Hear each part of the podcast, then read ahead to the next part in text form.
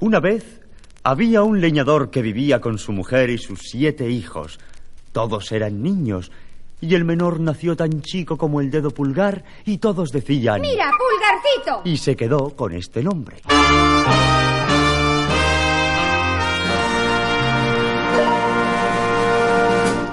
Un año en que la cosecha se perdió por culpa del mal tiempo, los leñadores empezaron a pasar hambre una noche, cuando los chicos ya dormían, el padre dijo...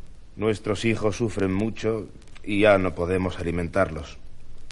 He decidido llevarlos mañana al bosque y cuando estemos allí, dejarlos que se pierdan. Dios mío, tendrás valor para hacer eso. Ah, no nos queda otro remedio. Pulgarcito se había escondido debajo de una silla y pudo oírlo todo. Pensando una solución, no pudo dormir en toda la noche. Yo no quiero perderme. ¿Qué puedo hacer? Ah, ya lo sé. Mañana sí que me levante, me iré al arroyo y me llenaré los bolsillos de piedrecitas blancas. Dicho y hecho. Cuando a la mañana siguiente lo llamó su padre... Anda, vamos al bosque a buscar leña. Pulgarcito se echó a andar el último de todos y fue dejando caer al suelo las piedrecitas blancas. El leñador eligió el lugar más espeso. Mientras yo corto leña, vosotros, hijos míos, id a buscar ramas secas. Sí, papá. Venid, hermanitos, venid. vamos a buscar ramas. Sí, vamos deprisa, vamos. Esposa mía, volvamos a casa.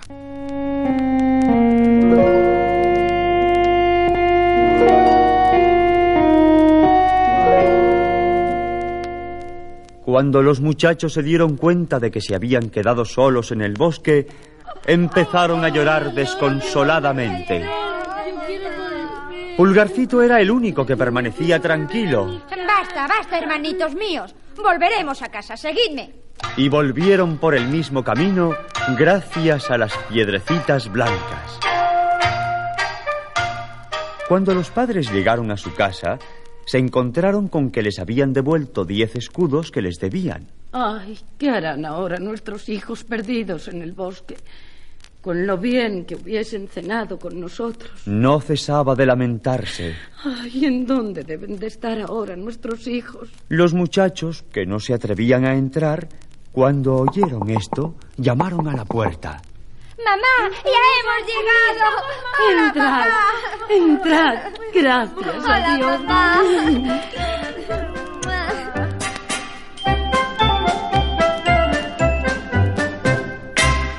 Pero aquellos diez escudos no duraron mucho y al cabo de unos días no tenían qué comer. Ya ves, esposa mía, tendremos que llevarlos al bosque otra vez. Pulgarcito Hacía ya días que venía observando la preocupación de sus padres. Así es que se escondió debajo del banco para oír lo que decían. Iré a buscar más piedrecitas blancas. Pero esta vez el padre había cerrado la puerta con llave. A la mañana siguiente, la madre les dio a cada uno de sus hijos una rebanada de pan. Ya está. Agujerearé el bolsillo y me meteré el pan en él. Así papá no verá que voy tirando las migajas por el camino. El padre los condujo hasta el lugar más espeso del bosque. Id a buscar ramas secas. Al cabo de un rato, los hermanos, viéndose abandonados, se echaron a llorar. No os preocupéis. Seguidme como la otra vez. Pero, qué triste sorpresa tuvieron. Los pajarillos del bosque se habían comido todas las migajas del pan.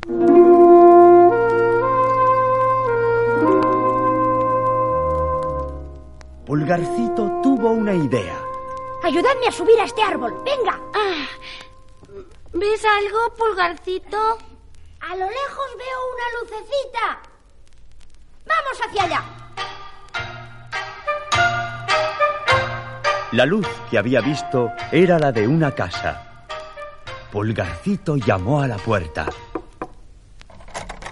Abrió una buena mujer. ¿Qué queréis, pequeños? Somos siete hermanos que nos hemos perdido en el bosque.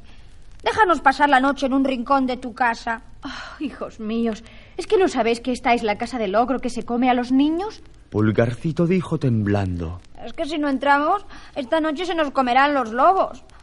A lo mejor no nos ve el ogro. Entrad, me dais pena.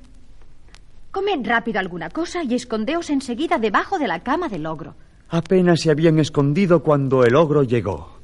Ah, ¡Tengo hambre! Tráeme un cordero entero y tres jarras de vino. Ah, ah, ¡Más vino! ¿Qué es eso? ¿Qué? Huelo a carne fresca. Ah, no me engaño. Huelo a carne fresca. El ogro buscaba por todas partes y cuando se agachó al lado de la cama... ¡Ah! Esto sí que es un buen plato. Lo guardaremos para mañana, que han de venir tres ogros amigos míos. Mujer, dales de comer para que no pierdan peso y que se vayan a dormir. El ogro tenía siete hijas también ogresas que dormían en una cama muy grande. Cada una llevaba en la cabeza una corona de oro. En otra cama de la misma alcoba se acostaron Pulgarcito y sus hermanos. Y a cada uno de ellos la mujer del ogro les puso un gorrito de seda encarnada. A medianoche. Esta es la hora.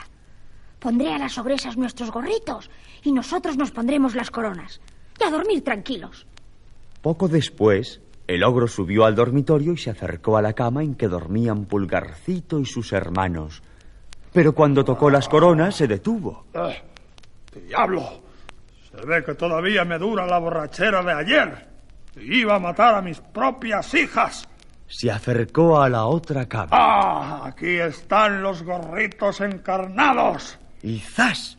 Cortó las siete cabecitas. Ahora ya puedo dormir tranquilo.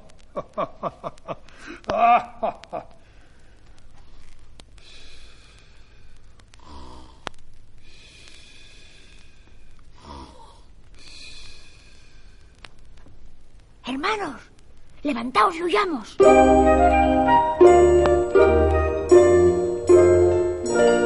Ya estaba el sol muy alto cuando se despertó el ogro. ¡Eh, mujer! Sube al dormitorio y tráeme los niños que llegaron ayer. La mujer obedeció. Subió a la habitación, se acercó a la cama y al ver a sus hijas... ¿Qué ocurre? El ogro subió las escaleras como un rayo. ¡Corre! ¡Vuela! ¡Dame las botas de siete leguas! ¡No se me escaparán! ¡Ah! ¡Y el cuchillo! ¡Ah!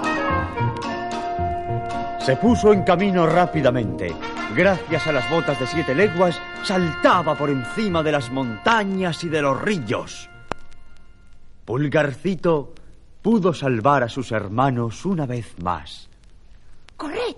¡Escondeos dentro de esta cueva! El ogro estaba muy cansado porque era muy gordo. Descansaré un poquito. Aquí veo una roca. Precisamente era la roca debajo de la cual se abría la cueva en donde se escondían los siete hermanos.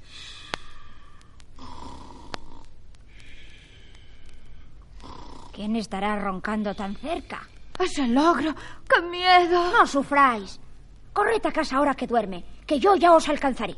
Se acercó al ogro muy despacio y con mucho cuidado le quitó las botas.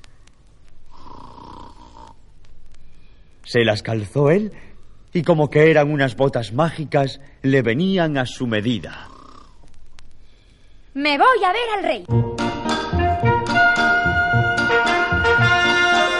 El rey de aquel país estaba muy preocupado porque hacía ya mucho tiempo que no sabía nada de su ejército que había ido muy lejos, a 200 leguas de allí. Señor rey, vengo a ofreceros mis servicios. ¿Y qué eres capaz de hacer tú si eres un pulgarcito? Sé que os preocupa no tener noticias de vuestro ejército. Si queréis, puedo ir en su busca y hoy mismo, antes de que anochezca, estaré de vuelta para deciros lo que pasa. Si puedes hacer lo que estás diciendo, te daré una bolsa llena de doblones tan grande que tú no podrás con ella. Hecho. Hasta pronto. Pulgarcito salió de la ciudad y las botas de siete leguas empezaron a hacer de las suyas. Cada paso era un salto y a cada salto que daba parecía como si volara. Pulgarcito estaba de regreso en la ciudad aquella misma tarde. Señor Rey. ¿Ya estás aquí? Le explicó todo lo que quería saber y el rey, maravillado, le dijo... ¿Quieres ser correo del rey? Ah, no tardarás en hacerte rico. Estoy a vuestras órdenes. Pulgarcito pasó bastante tiempo yendo de un lugar a otro. Gracias a las botas de siete leguas, era el correo más rápido y el que ganaba más monedas de oro. Hasta que un día... Os he servido tan bien como he sabido, pero ya es hora de que deje este oficio. ¿Por qué, Pulgarcito? Tengo ganas de volver a ver a mis padres. Con todas las monedas que había recogido, llenó un saco muy grande y se puso en marcha.